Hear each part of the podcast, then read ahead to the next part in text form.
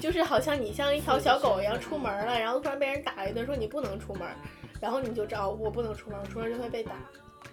作为一个人，就是你本来应该大家应该自由快乐的存在，但是被这些东西限制住了之后，真的还挺难过的啊。朋友们，周末愉快！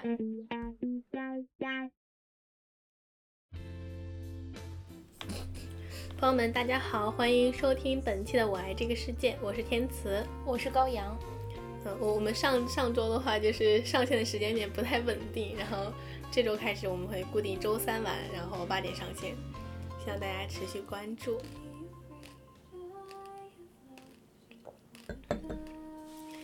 今天我们想聊一个什么话题呢？就是规则。我们就是在日本嘛，日本很重视露露这个东西，就是从小到大，非常小的事情到非常大的事情，日本人都非常就是口马开斤斤计较，都定下了非常非常多的规则。从第一开始的，呃，不理解，然后到现在可能慢慢也接受了吧，嗯，不过关于规则这个定义，我相信每个人都是各种各样的，然后对于这个看法也不太一样，嗯，因为日本人一些特别就是吹毛求疵的一些规则，觉得困惑的时候也有，所以今天想和高安琪和大家聊一下这个主题，嗯，首先我们先想讨论一下。这个世界规则存在是否有必要？这个事情，我觉得是有必要的，但是得弹性变化。嗯，不是说有了这个规矩就就是一板一眼的去遵守这件事情，让我觉得有点不理解。嗯，在在我看来，我觉得规则其实就是。一个上面的人很好去约束下面人的一个手段，并没有说谁想遵守什么的，只是为了方便世界上那百分之二十的人来管理。所以说世界上的规则其实就是由，就是八二比例嘛，有百分之二十的人制定的，我们只不过是那些 规则所谓规则的奴隶吧，打引号的奴隶。但是某种程度上，其实制定这些规则也有让我们，比如说普通人的生活变得更有。秩序吧，有一定的嗯可掌控性，没有那么多的变化。我觉得如果说真的没有什么规则都没有的话，可能就要回到原始的那种野蛮文明的世界了。应该对我们来说都是挺困扰的一件事情。那你来到日本有什么遇到规则限制了你的生活，给你带来不便的地方吗？嗯，其实大多数还好像这种生活中什么。规定丢垃圾啊，几点睡觉，不让洗衣服这种，就我一般都不遵守，所以也 对我来说，对我来说也没有什么 特别特别大的影响。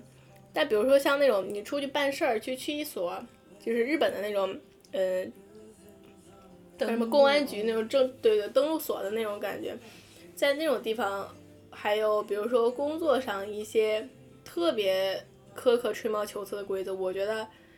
也没说多影响我吧，但我觉得还挺挺闹心的，嗯，你比如说你如果说要做一个事情，嗯，你去比如说你很着急，你希望他能赶紧把这个东西给你开一下，他可能就会觉得哦，你要按时间就要按顺序等，嗯，然后还有比如说工作上，明明这个事情你没有必要那么一板一眼的去做，就是有有更快的方式，很快就可以去解决，但是你必须要按着。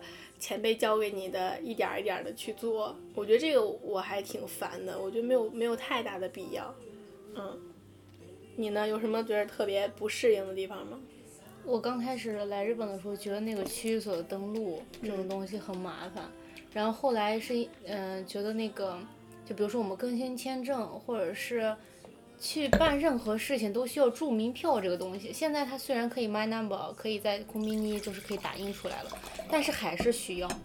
我都没有 my number，我就去区域所开。每次都去区域所开，你不会觉得很麻烦？很烦。是的。嗯。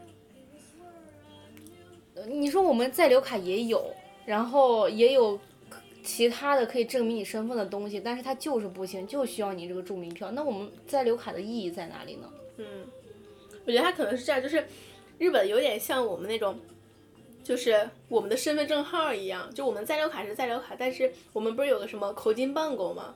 那个口金办狗是相当于身份证一样、身份证号一样的存在，嗯它可能需要你那个口金办狗，然后去联动调查你整个在日本国内的一个信息吧。我推测可能是这样的，但是哎，反观我们国内就是非常的方便了，人脸识别。是的，我靠！我发现现在什么软件人脸识别，啪一下你那个信息就登录进去了，你知道吗？太牛了！而且据说疫情的时候不是有那个小绿码吗？嗯就你走哪儿你都，它都能监测到你在哪儿。啊，是是，就是挺挺好的，就有点恐怖。但是我最近遭遇了一个，我觉得日本的这个路路给我带来生活很不便利的一个地方。是吗？就我一直不是没有信用卡吗？嗯最近很着急想办这个信用卡，一是上次咱们出去要租车，嗯然后 Times 它必须只绑定信用卡支付，其他支付方式没有，现金也不可以。然后就去办这个クレジットカード。当时， 呃，我查了各种的クレジットカード的公司，有什么三菱啊、三井、猪友呀、什么乐天啊，全都查了一遍。据说乐天是下的最快的。然后我就去填各种信息，填完之后确实它一星期左右就下来了。但是有一个问题，就我们不是外国人嘛，在日本居住，你又有那个 l o m a j i 的，就是拼音的命姓名，就跟护照上是一样的。然后还有你的汉语名字， 还有你的那个日语的卡达嘎纳的名字。嗯。然后我在留卡上呢是最常用的，就是呃我的本名就是汉字的那个名字，但是汉字名字有一个问题，就是我前两个字日语的字是一模一样的，但是第三个字太阳的阳是呃日日日本的字典里面它是只有繁体字没有简体的，嗯。但是我办在留卡的时候呢，因为呃就是我自己的名字是简体嘛，所以他当时给我登录的时候就是简体。但是我平常在生活中用的都是这个繁体，所以我申请回来就到看到的时候，我就申请了这个繁体的太阳的阳。嗯然后申请下来之后，那个，呃，佐川即便来那个人来给我送快递的时候，他就觉得这个名字不行，他要我有这个简，有这个繁体太阳的阳的这个呃身份证信息的相关证件，你在我卡也是那个简体的。简体的，然后 Man Number Card 也是简体的，呃，但是我的公司的保险证是繁体的。这结果咋搞下来的他就是不行。公司的那个是公司的保险证跟那些是不连在一起的，哦嗯，那就没关系。而且我其实平常拿出去用的话是都 OK 的，因为日本人只认识那个繁体的，他也不认识简体的。嗯简体的他会觉得这是什么字，他不认识。但是这就是我的名字呀，对吧？就是太阳的没阳，就是发音也一样，对，都一样。但是他就是不行，我就跟他那个沟通了快半个小时。那天正好是周五，是个祝日，然后我就给那个，呃，他就给我各种支招嘛。就这个人其实他也在想尽办法给我解决这个事情，然后呢，他也打他那边的电话，我打我这边的乐天公司的电话，就是没人接。他打那边那个就是他们总部司，对对对，总部，然后跟乐天去联系，然后乐天那边也解决不了这个事情，然后怎么办呢？然后他说我只能就是他先把那个卡带回去，然后等我周一人家上班了之后，我沟通完了具体怎么个解决方法，他再送过来。然后他还给我支了别的招，就是让乐天公司的人去把这个卡就是转交给邮局，他说邮局会审查比较简单。我就想你们同样都是运输公司，为什么人家就会比较简单，你们这就比较复杂？然后我同时还问了他，就是这种问题多吗？他说有百分之七十以上的外国人都遭遇过同样的情况。那你不改善，是呀，就是 有毛病。这就是路有种很不便利的地方，他们不能因情况而变化。嗯，我发现萨嘎瓦真的非常的 m a n 塞。呃，我之前也有过，就是类似于有一天他是，呃，呃，好像是是一个什么，就是类似于一个信件类的东西吧。然后他必须要我本人就是五 K 套利，嗯嗯但是我当时没在，我都说了，我说你随便给我丢哪儿都行，就是不行责任我负责。我当时跟他们那个公司的人打了电话，然后他说，那个，呃，不行，就是我们这个东西是有指定的，必须要你本人签收啊，或者怎么样的。然后他说，就说了半天呢，我说没关系，这责任我承担。他其实知道这个事儿是 OK 的，没问题的，但他就是不想下这个决定，你知道吗？就不想担这个责任。他说，哦，那你去跟那个哆啦 A 吧跟那个配送员联系吧，我就跟配送员联系，然后配送员说，哦，行，那我给你放到那儿，就解决了。其实我觉得，就是首先有两个问题啊，第一个问题是。萨嘎瓦在日本的这几个配送公司当中，它其实相对来说承担的就是面那个受众群是比较少的，它客户很少。是。像亚麻头，他其实没有那么多事儿，因为他太忙了，就是忙到根本就没有多余的时间去给你纠结这些很细节的事情。这个是其一，然后其二的是，就是我说他们不想承担那么大的责任，这个是日本人的通病。嗯，就是尽可能的，我就给你恐怕卡死。就那天那个我们吃饭那个老奶奶说的恐怕卡，就是我给你糊弄过去，就是那个。打打浆糊那种感觉，你知道吗？然后我不承担这个责任，那就 OK 了。最搞笑的是，他让邮局去承担这个责任。我当时想，他把这个话是怎么说的出来？怎么说出来的？说那边比较简单，我觉得也挺搞笑的。说起来，这个配送其实邮局有些时候也挺麻烦的。邮局是不不给你打电话，是就你来了，给你放一个联系不到你的票，然后你就自己再去拿吧。你就想办法，但是他们就是电话都不打，电话都不打，也不给你确认。是的，嗯，是怎么做到的呢？你说他们每个公司有每个公司的风格，每一些每个人有每个人做事的风格，真的是是。不过说到这个推卸责任这个事儿啊，嗯，就关于规则这个事儿，其实国内也挺多的。就比如说你要去开证明什么的，说哎我这儿给你开不了，你要去找什么什么部门。户籍所在地。哦，对对对对对，就给你来回推来推去的。嗯，我觉得其实像这种繁琐的规矩真的大可不必。就有句话说的嘛，规矩是死的，人是活的。其实最根本的原因还是因为这些人他根本就没有意识到自己的那个能做的事情所在嘛，就是想着我就干这么一破活儿，你能少负责任就少负责任，尽量别给自己揽事儿那种感觉，也不会想着帮你解决。嗯，其实也是某种意义上钻了这个规则的空子吧，就是说，哎，有这个规则在，我就不负责任了。嗯，藏在这个规则底下，其实嗯也挺，挺让人难受的。是。嗯。我问你啊，如果说假设你是一个可以制定规则的那百分之二十人群当中的一个人的话，你会怎么去规定这个世界上的规则？举个事例吧，这范围也太大了，我该制定什么样的规则呢？呃。就比如说，咱们也别说太远了，就是。离我们比较近的吧，你是就当你是这个规公司的社长，你先要制定这个公司的规则，就是上到离你最近的管理层，然后下到离你最远的员工。你希望首先来个大主旨，你觉得你们公司应该是个什么样的雰囲気吧？我觉得会让大家喜欢这个公司的雰囲気。嗯。比如说给予的这个事情，就是。呃，工资，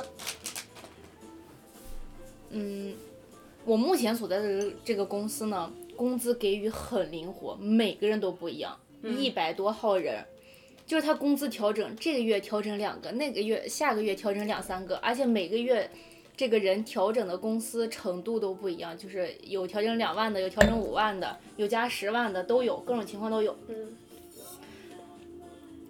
但是这种情况。我觉得也不会让员工有多满足，因为你不，你没有给自己设置一个期限，就是员工觉得跟你聊一聊，然后能加了就加，加不了了也无所谓。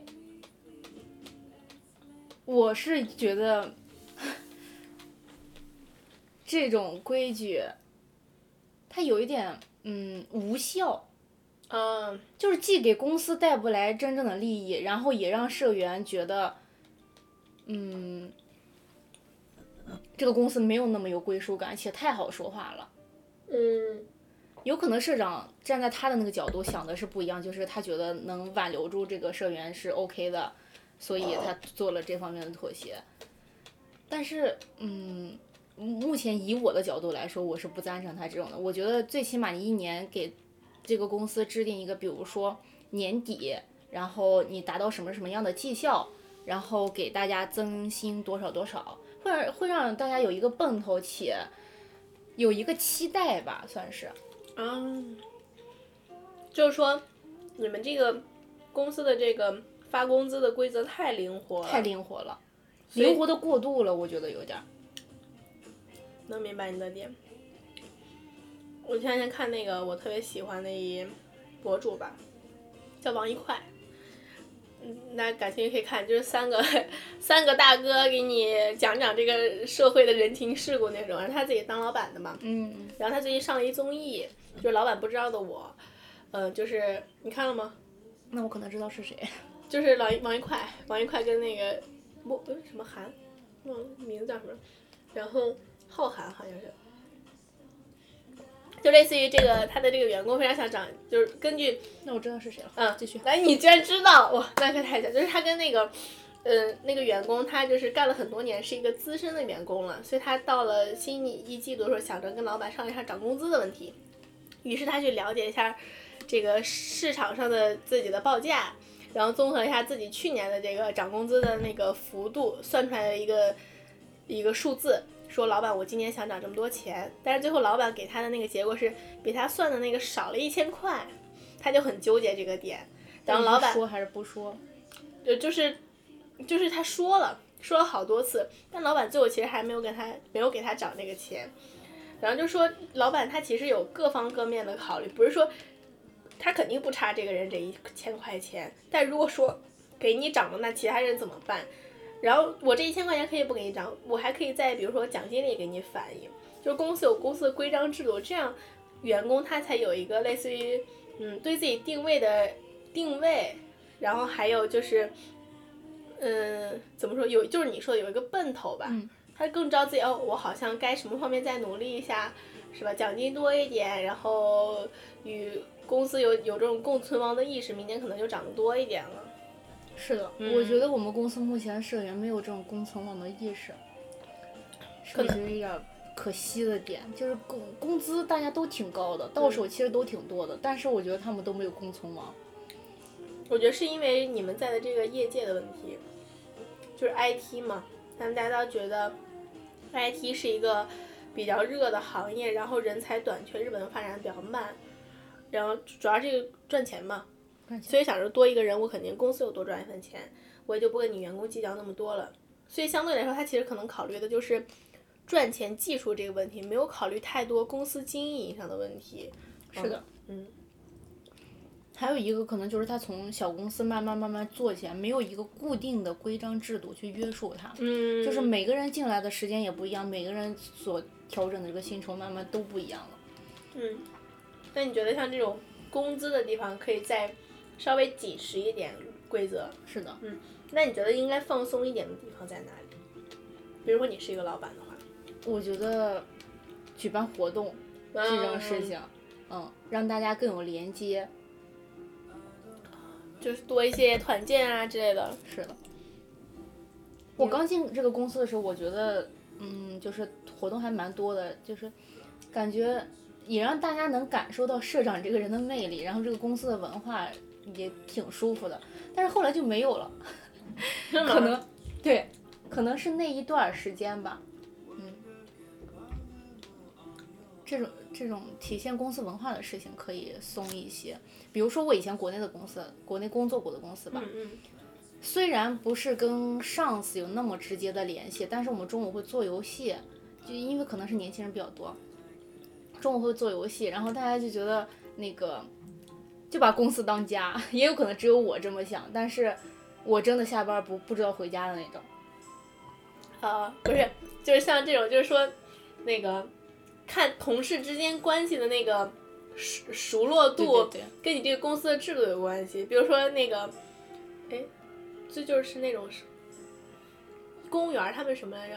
公务员，嗯，九九五六不是九五五，九九六，公务员儿公务员不是九九六哦，那个是国内的大厂叫九九六，嗯，大厂是九九六，公务员五五八，是一天几个小时？八八八。八五五忘了，反正就是类似于像这种公务员固定的，比如说哎。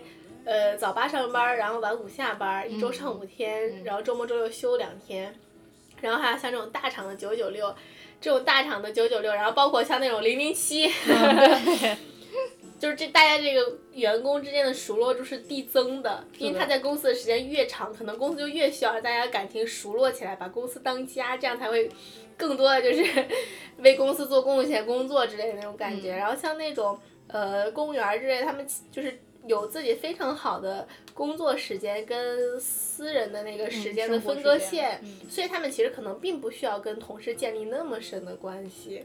嗯嗯。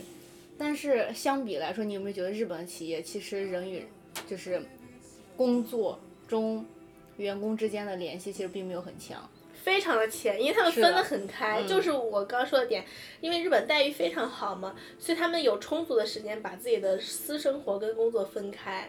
我们之前聊了两期那个嘉宾，嗯，包括那个秦也好，还有奥斯卡也是，他们就是非常把那个。呃，工作上的朋友，然后以及私生活的朋友，还有大学大学的朋友，分得非常的开，因为有这个，有这个制度可以让他们分得这么清楚。那你觉得就是说，如果像，在一个福利水平非常呃完善的公司的话，增加这种员工之间的互动活动，会让他们的关系更紧密吗？我觉得会的。嗯，你也也有可能是理想状态。也没有说为了他们就是拼命为自己工作，只是想让大家关系更好一点。是的，是的，是的。因为毕竟 IT 这个行业，大家平时都在宅，然后能社交的机会特别特别少。其实这些人也是很愿意出来去与人沟通的。比如说我们公司不是周六周天会举办各种活动嘛？嗯。比如说之前的相亲活动，那个部长就会。让很多的 IT 技术者来帮忙，他们真的是免费帮忙，但是都很愿意来，就是因为他们周六周天也没有其他事情可以做。嗯，那你这个发心还是非常的单纯善良的。是的，没有任何利益关系。嗯，这样的，如果如果我是一个公司的老板的话，我应该做的事情会跟你是一样的，就是我肯定也会去很。严格的要求关于这个晋升，然后以及发工资的标准，嗯，因为我觉得这是一个长远。对对对对，你必须要是一个有竞争，然后有规矩的公司的话，大家才可以有秩序的去完成工作。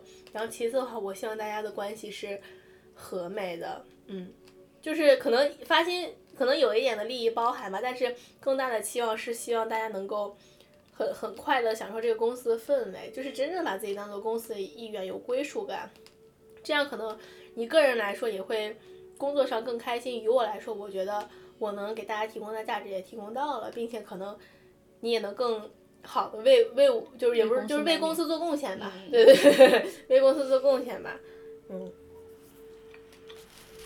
我前两天就遇到了一个小事儿吧，就是类似于工作当中，我没有很及时的向上司汇报，然后被批评了，嗯，这么一个事儿。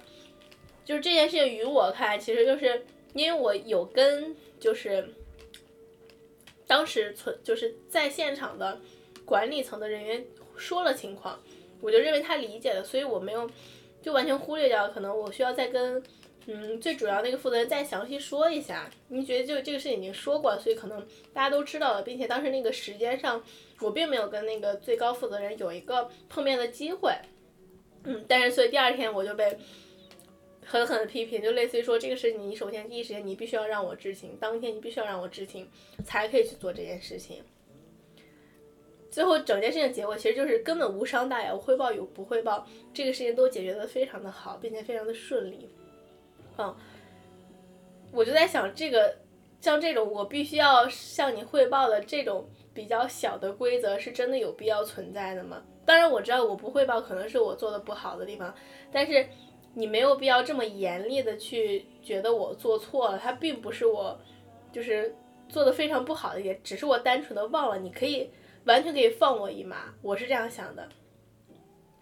因为其实当时我们第一天那个事情结束之后，第二天还有还就是还有接着还有一场，然后那场本来应该也是我负责的，但是我被取消了。那你觉得是跟这件前面这件事情有直接关系？当然有直接关系，老板就是他就是在就是给我立规矩。我不开心了，你今天别去了。我就觉得大可不必。然后，那这个直属领导稍微有那么一些感情用事。如果是我的话，我站在他那个立场上，我会规矩给你立到了，但是我这件事情还是会让你继续去做。体现我对你的信任，但是你自己也知道这件事情错了。嗯，他可能最近心情不太好吧。然后其次可能是我这个立场问题。首先我是一个刚入公司半年的一个人，然后其次是我这个事情做的好好像有点不太守规矩了，嗯，他就把让我去的负责人，然后以及我就是大家通通批评了个遍。他这种批评是什么？就是当挨个说。首先跟让我去这个做这个事情的负责人说，你为什么让他去？然后是为什么连续两天让他去？如果两天去的话，那其他人怎么看这事情？就是为什么这个资源是倾斜于我的？然后其实又对我说，你为什么不跟我汇报？然后最后呈现的结果，其实首先，嗯，他批评我没有跟他汇报这个事情，没有任何上不好的结果。然后其次。被他批评的负责人也好，或者其他看在眼里的人都都过来跟我说说，哎，我也不知道这个 这个老板最近怎么着了，就是他昨天一直就是跟我说，就一直哭泣，就一直给我碎碎念。但是我觉得，哎，没有没有多大的事儿，没有必要吧，让他们都来跟我讲。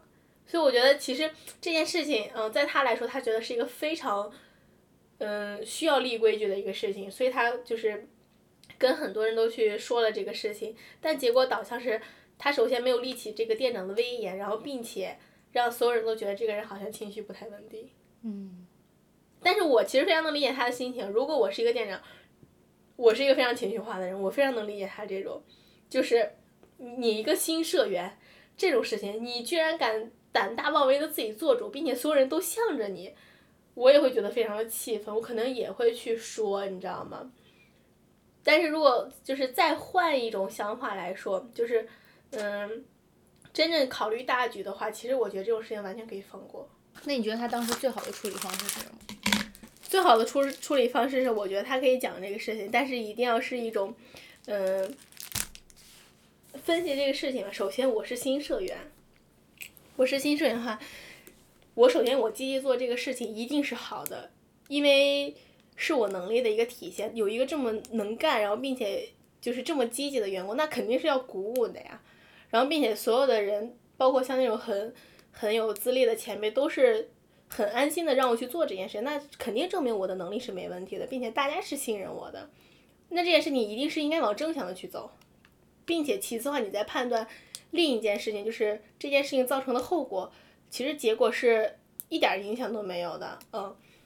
那肯定要是整整体来说，要是一个鼓励的一个状态吧。当然，我没有汇报这个事情是非常呃不守规矩的一个点，所以批评是肯定要有的，但是一定不是呈现一个就是整体状态非常败坏的一个批评，可能结果会更好。因为确实，我虽然非常能理解他心情，但是我被这个事被就是说到这个事情之后，我是有点完全理解啊，但是我觉得大可不必。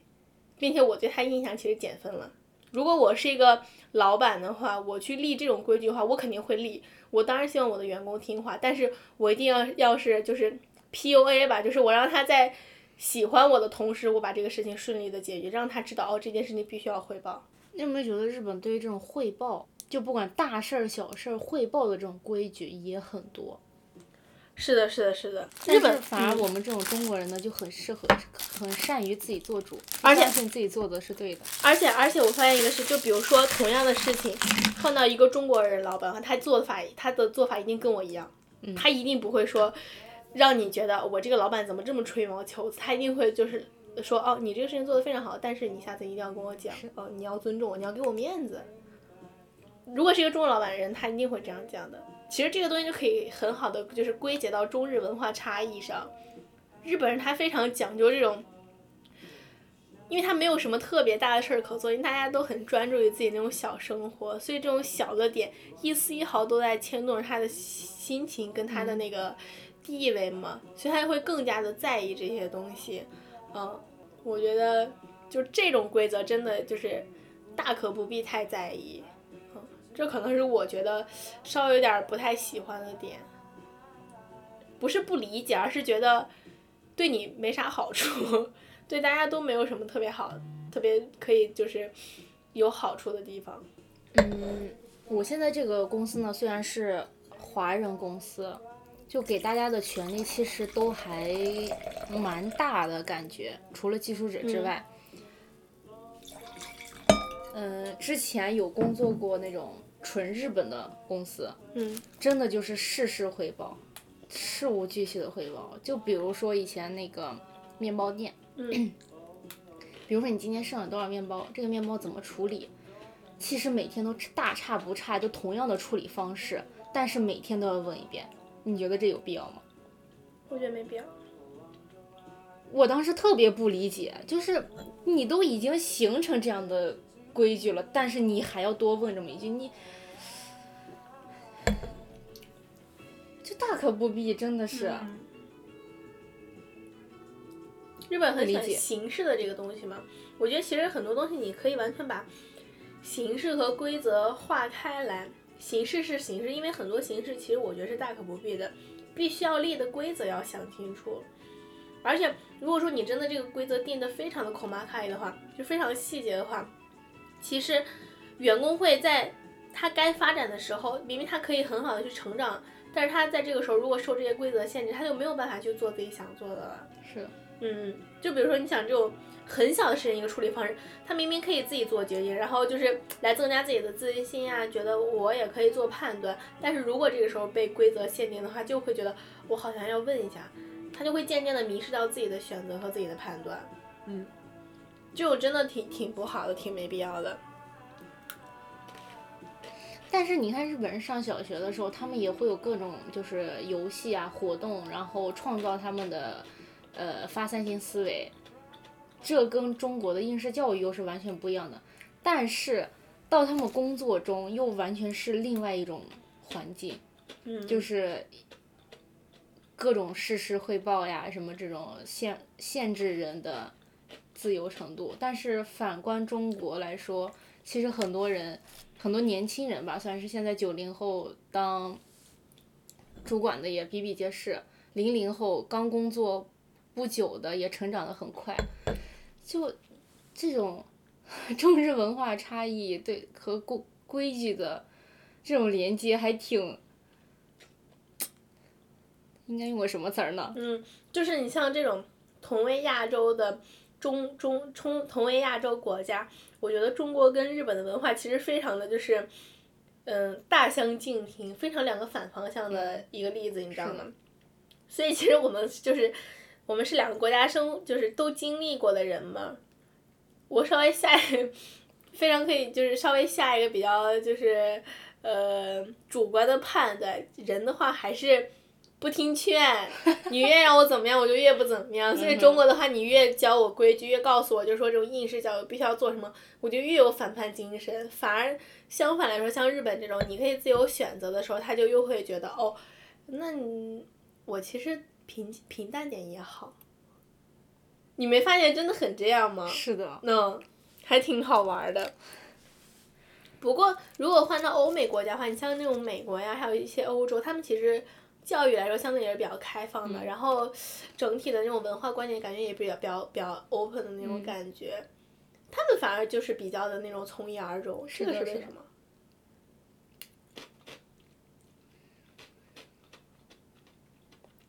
我觉得可能是因为就是他们是他们是嗯。整体的那种思想也是一以贯之的，因为整体国家氛围都是那样，教育是这样，所以他们就没有什么特别大的变化。相反来说，中国的话，它是一个发展中国家嘛，所以它需要很开放的那种发展环境，但是相对来说，教育又是比较死板的，然后它就会处呈现一种比较矛盾的状态。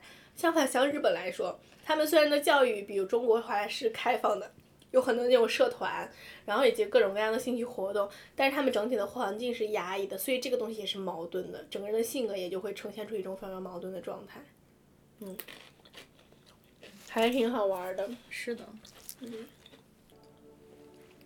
除了这些，还有什么你接受不了的规矩吗？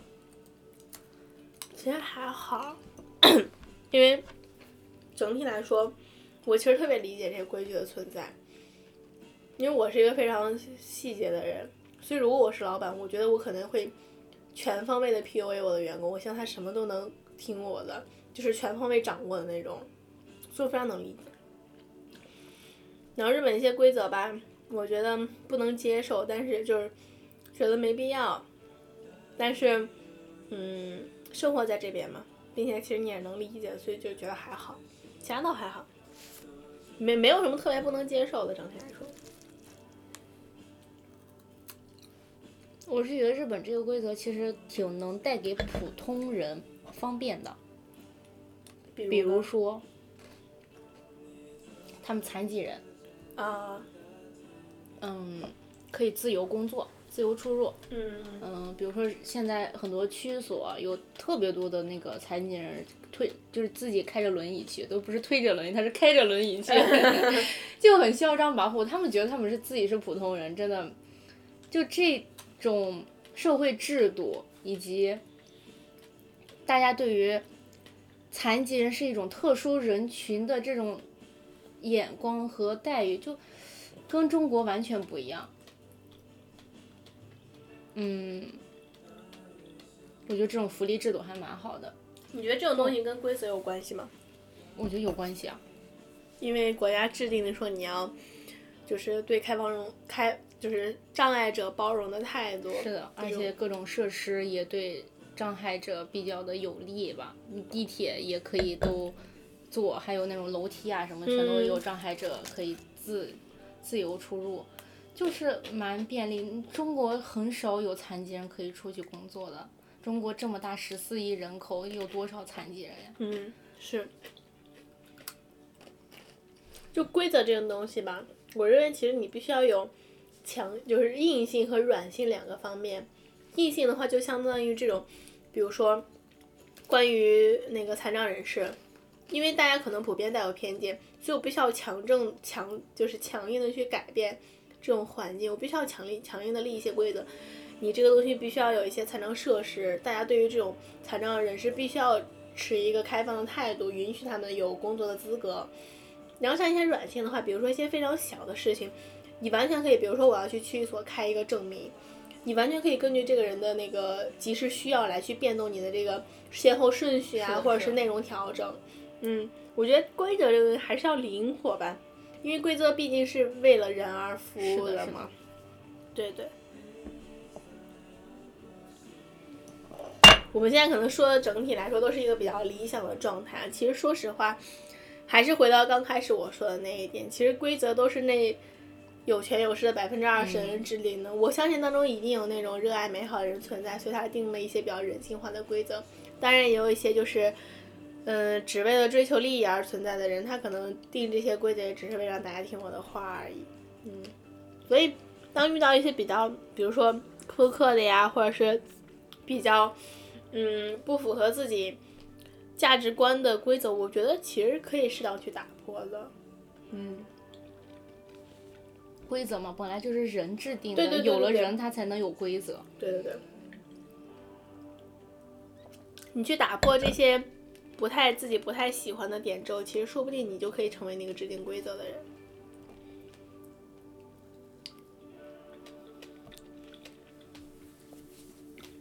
你在日本待这么久，你觉得你慢慢变成一个听话的人了吗？你小的时候有被家长说你是个听话的孩子吗？我从来没有过。那我一直都是听话的孩子。我不光小的时候被邻居说你们家孩子怎么这么听话，反而就因为别人说我听话，我长长大了之后，我会在爸妈跟前反，就是演自己是一个特别听话的小孩儿，嗯然后在爸妈身边会很照顾他们的情绪，嗯嗯，当一个在家就当一个孩子吧，就不是嗯当一个成年人那样去相处。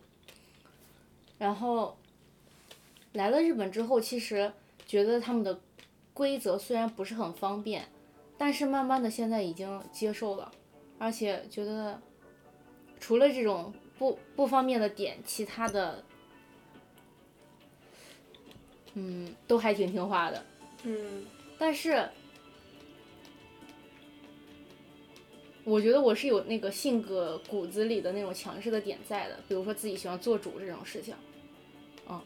嗯那我问一下，就是你在目前来说有没有那种就是特别反叛规则的行为存在？就比如说每件某某一件事情，完全就不听话，完全就是与世道相违背的去做了。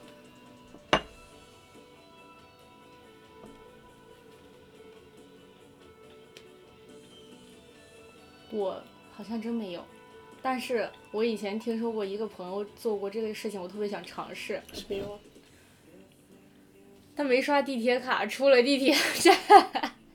那我好多次啊，不是不是不是，也不是没刷地铁，就刷了之后我发现没刷上。他是故意没刷。啊，那我不是，我是偶然间。他是故意就是逃票，然后体验体会那个刺激。那你随时可以，没人抓你的，没人抓，真没人抓。我当时他说完这个事情的时候，又惊讶于他的那种灵活，又自己特别想尝试的这个的这件事情的冲动，但是现在还没有过。改天咱俩一起体验一下。不是，俩人肯定会被抓。我觉得俩人可能会被抓，你知道吗？因为那个哔哔哔声太响了，一个人不会。因为我我我家有两次，就是可能我们进站的时候就没刷上，嗯嗯，然后出站的时候他可能就是。就突然响了，我就没管，我直接走了。其实有些时候还得挑车站，有些那个闸门是关着的，他得他得刷了之后才打开，有些是直接打开的。啊不不不，那个那个那个那个你走过去没人拦你，就他可能会打你一下，但其实根本就你能过得去。哦。嗯。那你那你有什么经历过 特别不守规矩的事儿吗？不守规矩。嗯，我觉得我一直都挺不守规矩的，就大学的时候。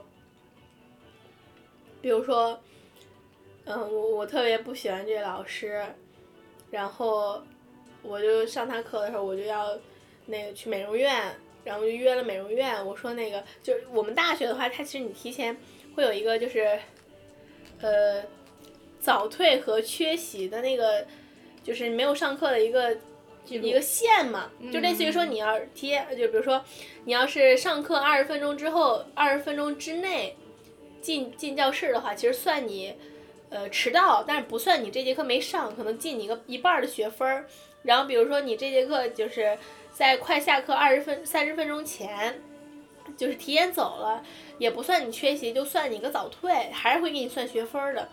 然后有一次我那个老师我特别不喜欢，但是我之后约了那个美容院，我就那个说。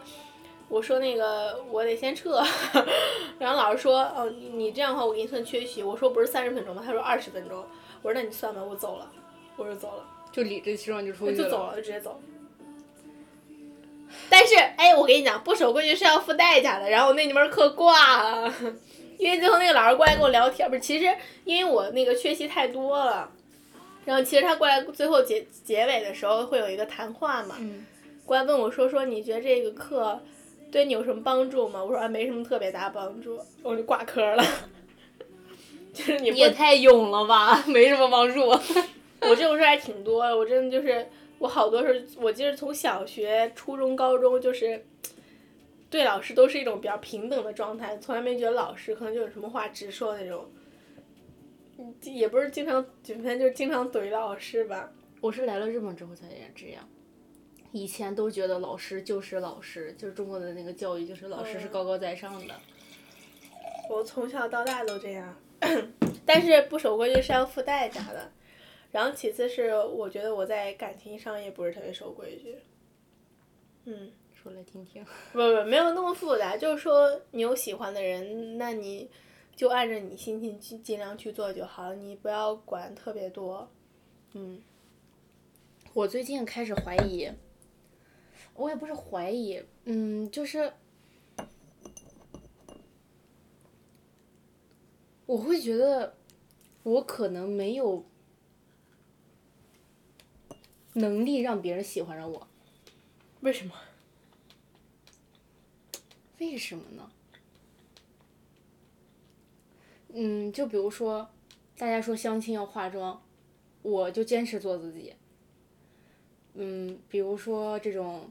聊天上要稍微的暧昧一些，或者是要会意一些吧。嗯。但是我不行，我就只能用自己的真诚打动对方。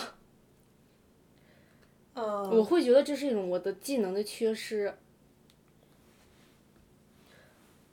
可能是，但是我觉得另一点是在于，你没有很受，嗯、成年人的那套规则所束缚，而是坚持做你最本真、最单纯的那一面，做自己最单纯的那一面。你为什么？就可能本来不会说假话的人，突然开始会说假话，是因为他发现这个世界就是这样的。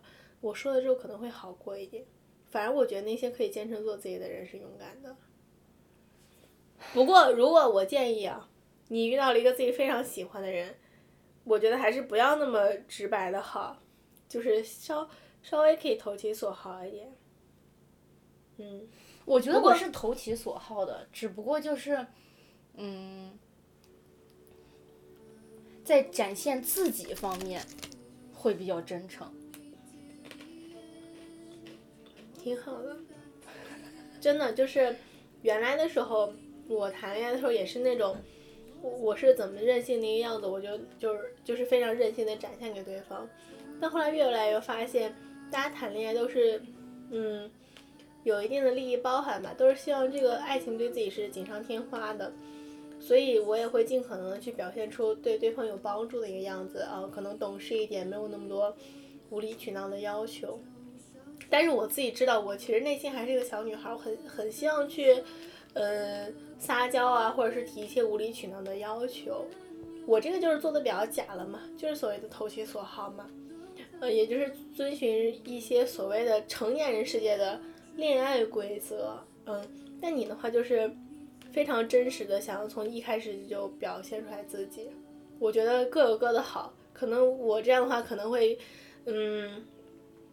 比较轻松的让大家喜欢我，但是像你这种话，我觉得可能会找到一个真正非常爱你本身的人的。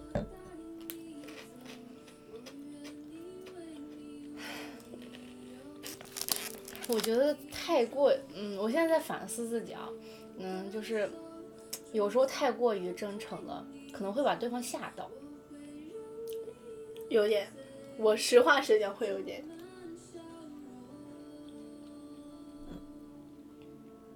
但是我没法装，那就是对于对于感情这件事情，我真是没法装，因为我觉得这是我接下去要相处很多年的人，也不说很多年，就是我接下去要进入这段亲密关系，我就是要表现自自己真实的一面。我如果每次跟他这跟这个人都见面都挺装的话，我自己得多累呀。挺好的，不是因为我现在听到你说这样的话，我是一个比较羡慕的状态啊。就是如果是我的话，我其实反而，嗯，很难去百分之百的展现我自己，因为之前有谈恋爱，我我有受伤，我知道我这样其实，嗯，是会给人带来伤害的。大家追求的也不是这一点，所以我可能尽量的会去。处于一个比较中立的状态，让大家都可以好接受一点，呃，并且你作为一个成年人，必须要考虑他人的心情，没有人可以百分之百就是接住你的，嗯，越理解这一点之后，我越没有办法百分之百做自己，所以我还挺羡慕你这种能够无所畏惧的一个状态的吧，这可能是我一直没有谈过恋爱的原因，有没有可能？有可能，我觉得百分之九十九十吧。没关系。不过这种东西都是慢慢来的吧，没有说，我跟你说啊，成年人谈恋爱规则就是这样的，其实你也不一定能很好的 get 到，就有很多规则都是固定的嘛，但其实人只有闯过这个规则线，受到苦之后，才知道我该遵守规则。不过我觉得就是你你吃到这个规则的苦之后，你觉得我要遵守规则，我觉得还挺挺可悲，挺想哭的。嗯、就是好像你像一条小狗一样出门了，然后突然被人打了一顿，说你不能出门，然后你就知道我不能出门，我出门就会被打。作为一个人，就是你本来应该大家应该自由快乐的存在，但是被这些东西限制住了之后，真的还挺难过的啊。嗯，就是你慢慢的就会越来越怀疑，到底什么才是真实的自己？我我到底，我虽然可能每天按部就班的去上班呀，然后去生活，去呃与大家相处，但是我好像就在条条框框里面，我真实的性格，我真实的人格到底在哪里？这可能也是我近半年特别想谈恋爱的原因，嗯就是我越来越不想被自己以前的那些条条框框束缚住。想去体验更真实的自己吧。谈恋爱会让自己变得更不真实，真的。我觉得这个世界上真的太多的条条框框了，嗯，成年人嘛，大家都会觉得自己经历了很多，然后知道这个世界就是这样的，所以可能就是尽量不犯警戒线的去生活，然后让自己利益最大化。但是像一些真正有追求吧。然后有自己理想世界的人，他其实会选择挣脱这些规则，去自由自在的活的。我不管别人想什么，我不管大家规定我什么样的，我自己做我自己想做的事情就 OK 了。我现在是完全还是很受一些东西限制吧，但是慢慢的我也尝试在挣脱这些东西，所以我希望真的所有人都去清楚的明白到这些世界。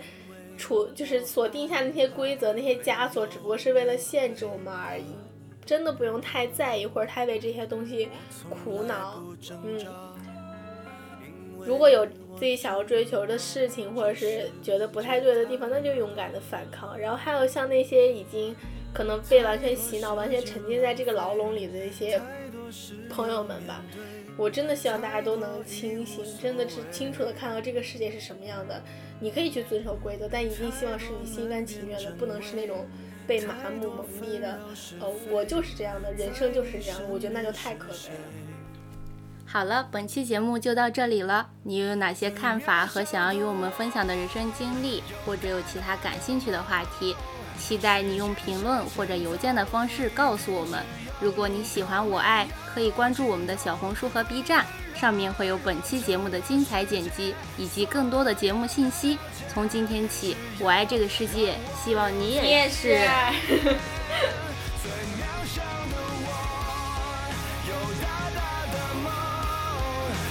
愿意安静的活在每个有你的角落。